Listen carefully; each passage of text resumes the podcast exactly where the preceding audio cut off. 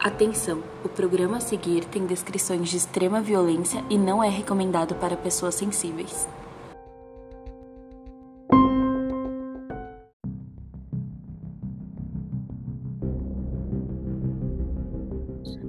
Oi, pessoal, eu sou a Nath. E eu sou a Joyce. Sejam bem-vindos a mais um episódio do Clube do Terror.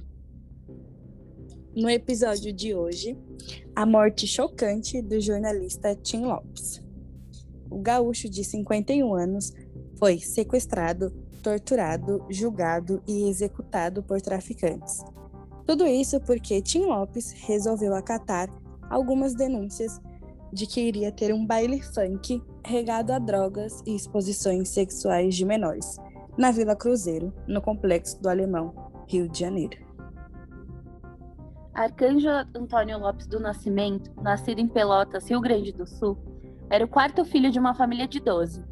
Quando tinha oito anos, seus pais resolveram se mudar com a família para o Rio de Janeiro, onde viviam em circunstâncias humildes na favela da Mangueira. Mesmo com uma vida simples e humilde, Arcanjo Antônio se dedicou e se formou em jornalismo na Faculdade Hélio Alonso. Após se formar, começou a trabalhar na revista Domingo Ilustrada, onde ganhou seu apelido de Tim Lopes, por um colega de trabalho por lembrar o cantor Tim Maia. E foi nessa revista que Tim começou o seu trabalho investigativo nas ruas do Rio de Janeiro. Ao longo de sua carreira, Tim Lopes trabalhou em diversas revistas e jornais e acumulou prêmios importantes. Porém, Tim não gostava de ter seu rosto estampado nas mídias, pois ele estava sem ele achava que sendo anônimo conseguiria se infiltrar mais nos lugares o que convenhamos que é verdade, ainda mais se tratando de crimes.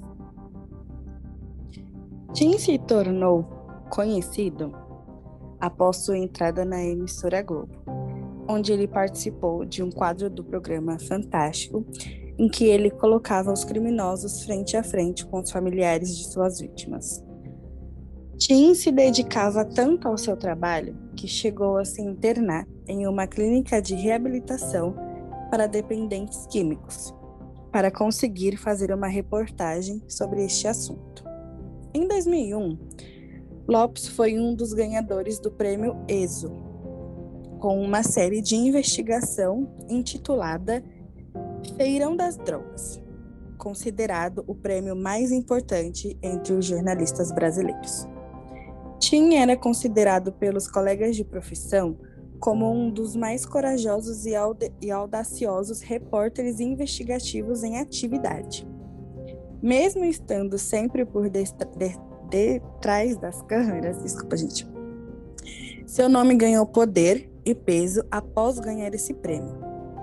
Com essa, com essa determinação investigativa, Tim se infiltrava nos lugares mais perigosos e improváveis e foi uma dessas ocasiões que o jornalista começou a investigar sobre os bailes funks das favelas do Rio de Janeiro.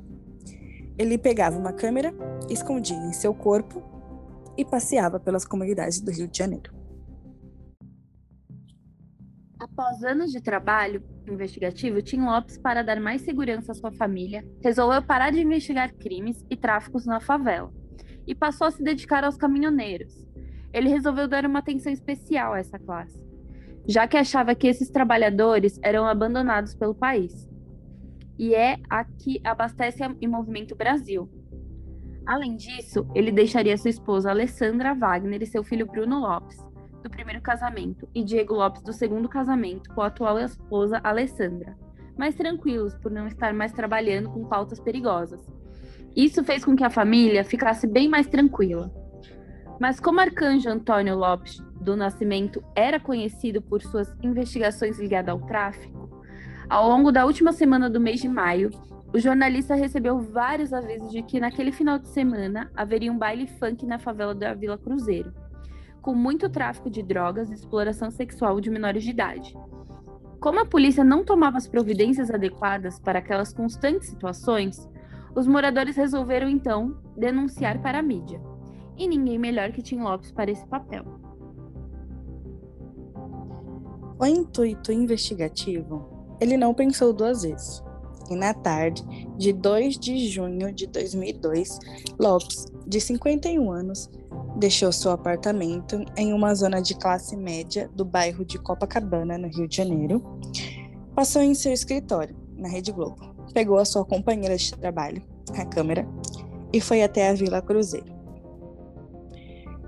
Por ser de meia idade, e isso não ser muito comum nos bailes funks, e tempos atrás terem sido denunciados em rede nacional, os traficantes acharam estranho um senhor de meia idade, 50 anos, frequentar bailes, dançar e beber e não ficar por mais de duas horas no local. Então eles resolveram ficar de olho no jornalista. Após três ou quatro semanas, mais ou menos, de bailes seguidos, os traficantes resolveram dar uma averiguada melhor naquele senhor de cabelos grisalhos que estavam frequentando o baile.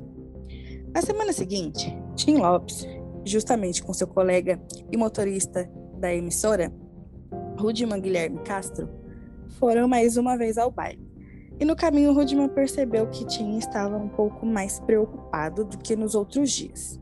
Pois, pois nesse dia, ele tentaria gravar a exploração sexual de menores, um pouco mais de perto.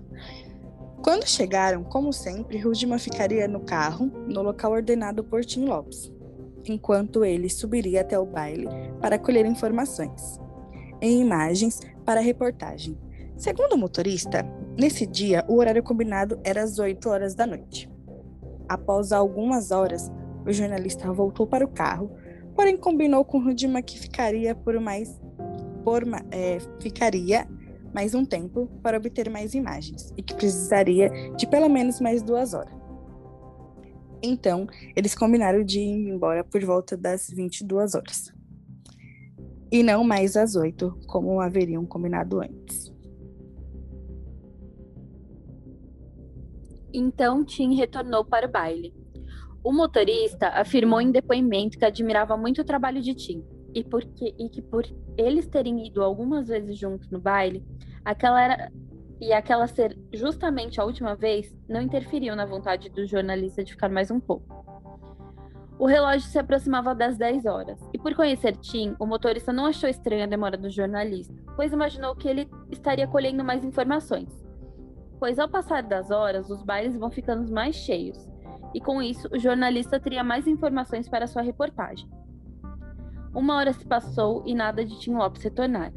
Ao ver o ponteiro se aproximar da meia-noite, o motorista começou a achar estranha a demora de seu colega. Uma hora de atraso pela notícia, ok, mas duas horas, ainda sem vir até o carro avisar, como fez da última vez, Rudman achou estranho. O fato de Tim não ter aparecido fez com que o motorista ligasse para a Rede Globo para informar que o jornalista não havia aparecido por ali e que estava com um atraso de duas horas. Inicialmente, a emissora falou para que o motorista não se desesperasse, pois conheciam Tim e sabiam que, por conta do horário, ele poderia ter se infiltrado em alguma outra parte do baile. E pediu para que o motorista aguardasse mais um pouco. Horas se passaram e o motorista então resolveu ir embora, deixando Tim no baile.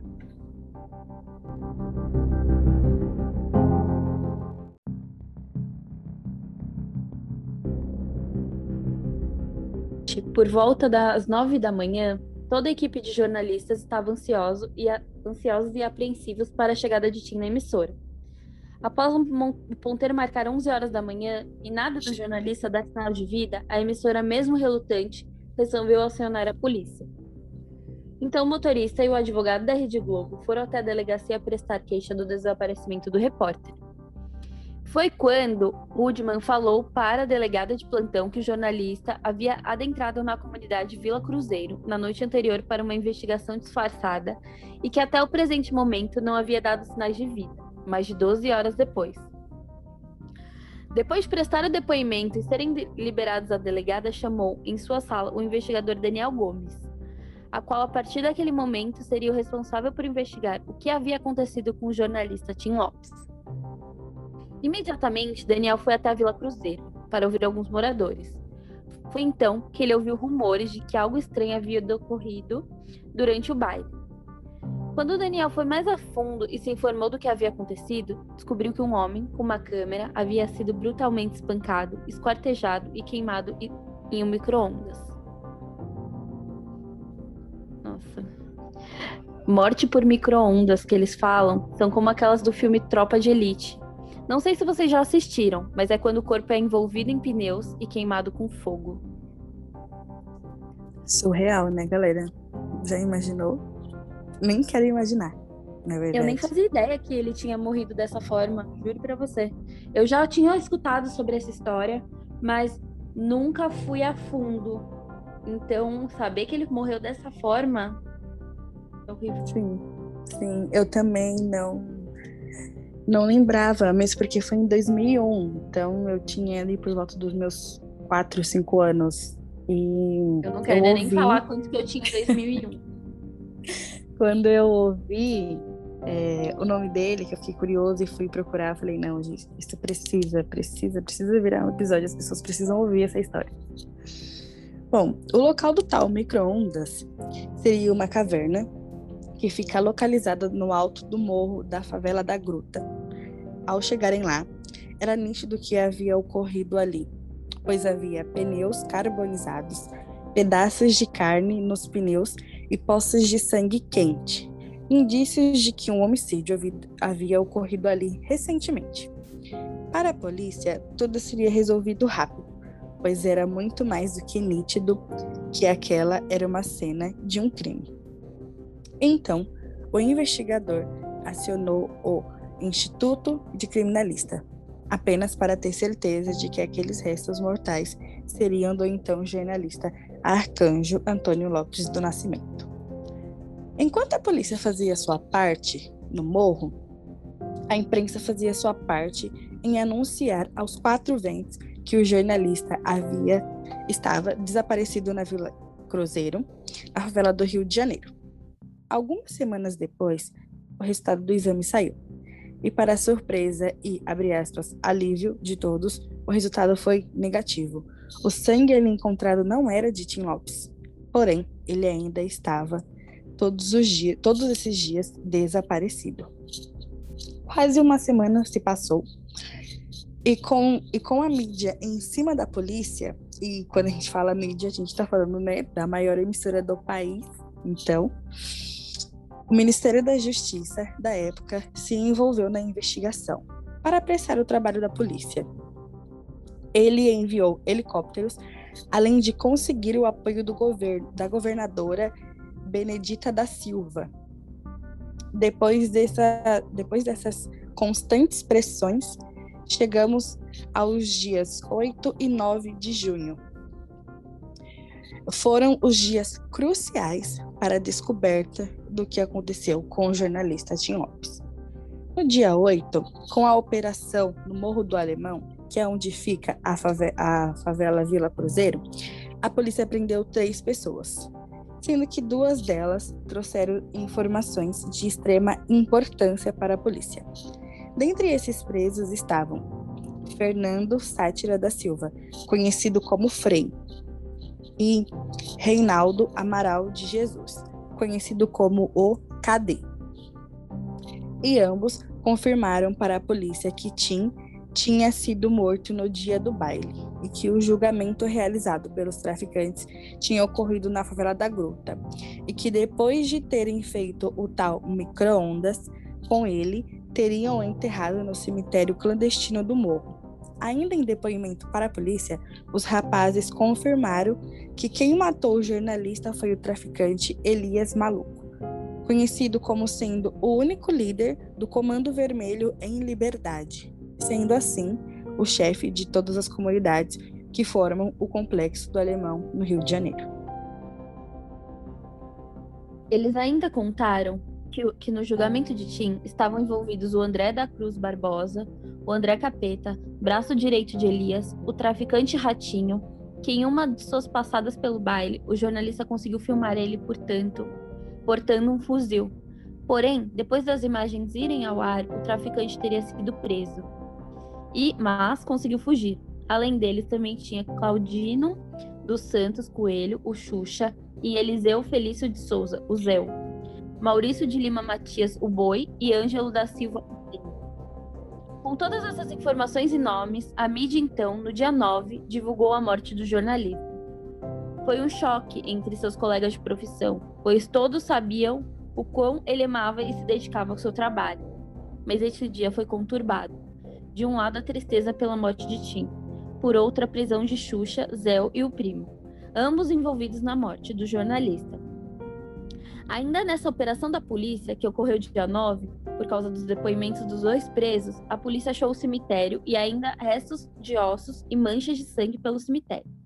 Ossos esses que foram para a perícia.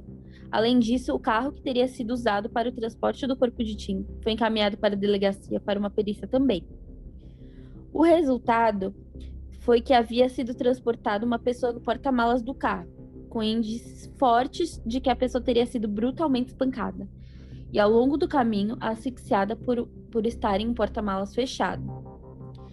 Duas semanas se passaram, os ossos estavam em estados tão decadentes que precisou de várias análises para confirmação. Foram retirados do local 41 fragmentos de ossos. Esses ossos representavam quatro pessoas diferentes, dentre elas Tim Lopes.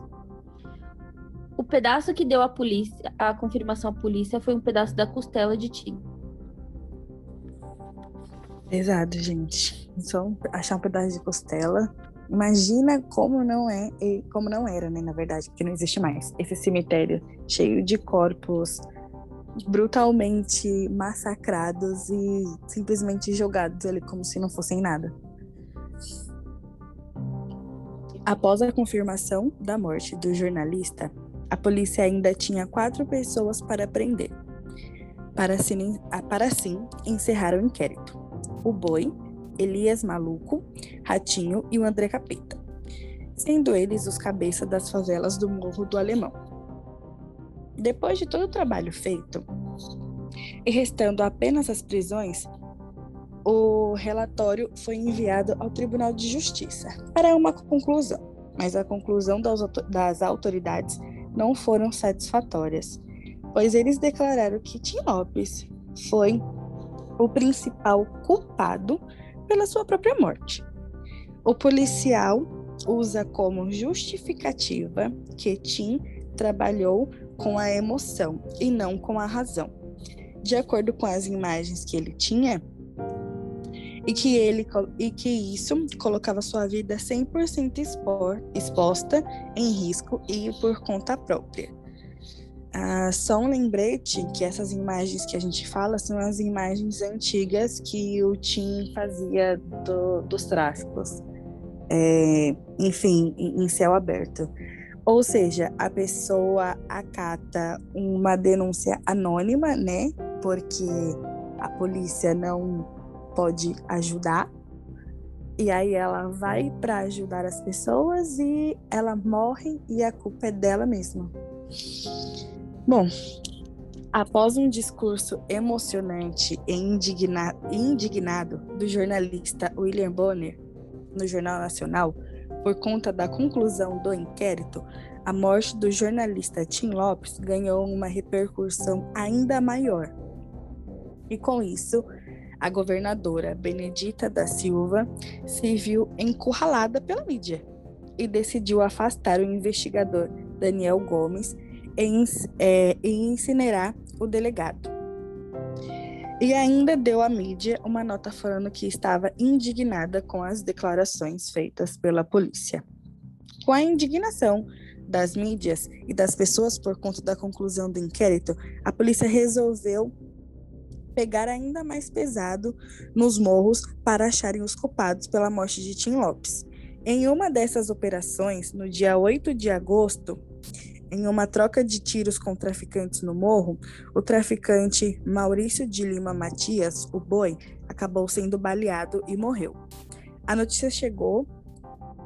A notícia chegou da morte de boi, logo percorreu pelas favelas do complexo do Alemão. E logo chegou aos ouvidos de seus companheiros, que, claro, não gostaram nem um pouco disso.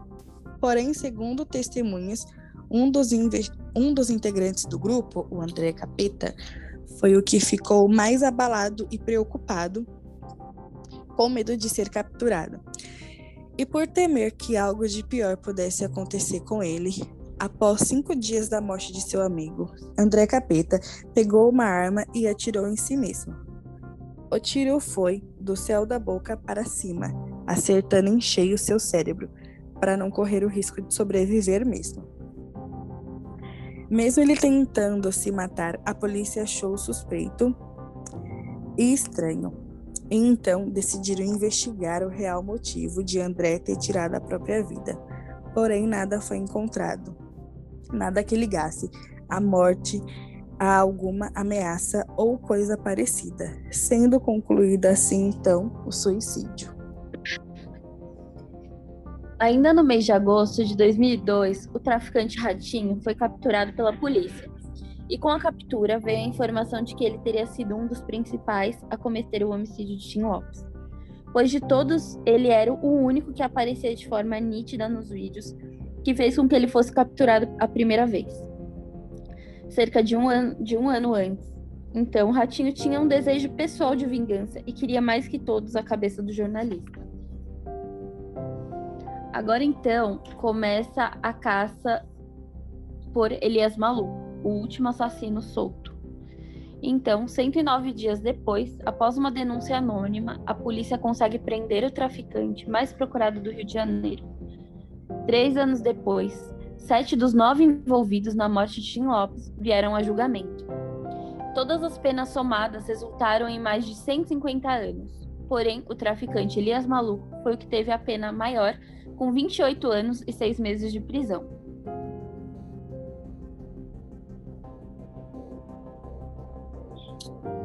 Ai, gente, a gente consegue ver aqui que quando a mídia tá em cima, não tem jeito. Existe muito aquela frase, a, a justiça tarda, mas não falha, né? Mas, infelizmente, para ela não falhar, precisa de uma pressão. E esse caso é nitidamente isso. Porque se ele fosse um jornalista de ou de uma emissora pequena ou de um jornal, enfim, que não fosse tão tão visto, talvez ou, né, talvez não, mas ele estaria até hoje desaparecido, ou então o caso teria depois daquela nota que ele morreu porque ele foi atrás, de repente ninguém mais teria ido atrás, ia ter ficado por isso mesmo, e ele morreu entre essas porque ele quis, né? Mas quando o famoso gente... cold case. Sim, é. exatamente. Mas quando a gente vem fala de uma coisa um pouco maior do que tudo e todos, né? Que é a mídia, as pessoas tendem a se limpar, né? Diante dela. Tenta parecer que tá tudo bem e não tá.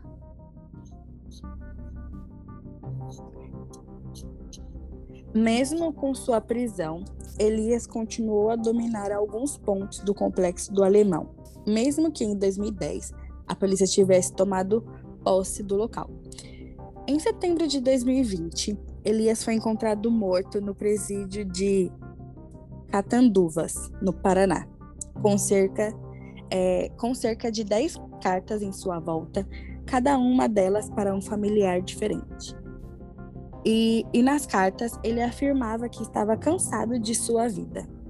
A causa da morte de Elias foi asfi asfixia mecânica, enforcamento e compreensão do pescoço, com um lençol. Os policiais divulgaram que o traficante estava sozinho em sua cela o que resultou, no final do processo, em um suicídio. Os outros seis culpados restantes pela morte de Tim Lopes continuam presos, na, espalhados pelo Brasil. Depois de tudo, de tudo, de tudo. Desculpa, você ia falar. Não, tudo bem. É, eu queria falar que pelo menos eles estão presos, né? Que muitas vezes a gente vê em alguns dos casos, até no clube que a gente fala, é, as pessoas que cometem crimes, elas são soltas muito rápido. E nesse caso, não. Eles estão presos até hoje. Então, isso me dá uma tranquilidade, um pouco de tranquilidade. Mas só um pouco. Porque a gente está é, no Brasil. A gente, é, a gente. esse caso ele tem dois pontos muito extremos. A gente pegar o histórico de casos dos clu do clube, claro, muitos morreram, se mataram, ou fugiram, ou não foram pegos até hoje. E esse é um dos pouquíssimos casos que eles estão presos. E por se tratar de traficante e tudo mais, é um alívio, sim, é um alívio mesmo, porque a gente sabe que o Rio de Janeiro é uma das, né, do, dos estados mais mais violentos que tem, né? Assim como São Paulo, enfim. Mas dá, dá sim um pouquinho de, de alívio no sentido de pela primeira vez parece que a justiça realmente foi feita, né? Por mais que a mídia estivesse atrás e tudo isso, mas porque você pera e pensa, a gente tá em 2021, isso aconteceu em 2002. E eles ainda estão lá. Eles não recorreram para ficar em liberdade ou algo do tipo. Eles ainda estão lá, trancados. É, gente. Conta pra gente o que você achou desse episódio. A gente quer saber. A gente quer saber, comenta lá. Qualquer coisa, manda um direct pra gente, que a gente quer muito saber. E até o próximo episódio. Até o próximo.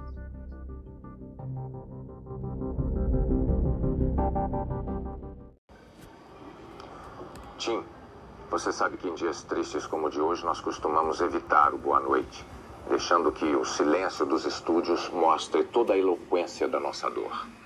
Mas hoje nós decidimos fazer diferente. Você sempre foi um apaixonado pela profissão. Sempre teve um sorriso contagiante para alegrar os nossos dias. Sempre teve uma palavra de incentivo para os menos experientes. Sempre vibrou diante de cada reportagem que fez.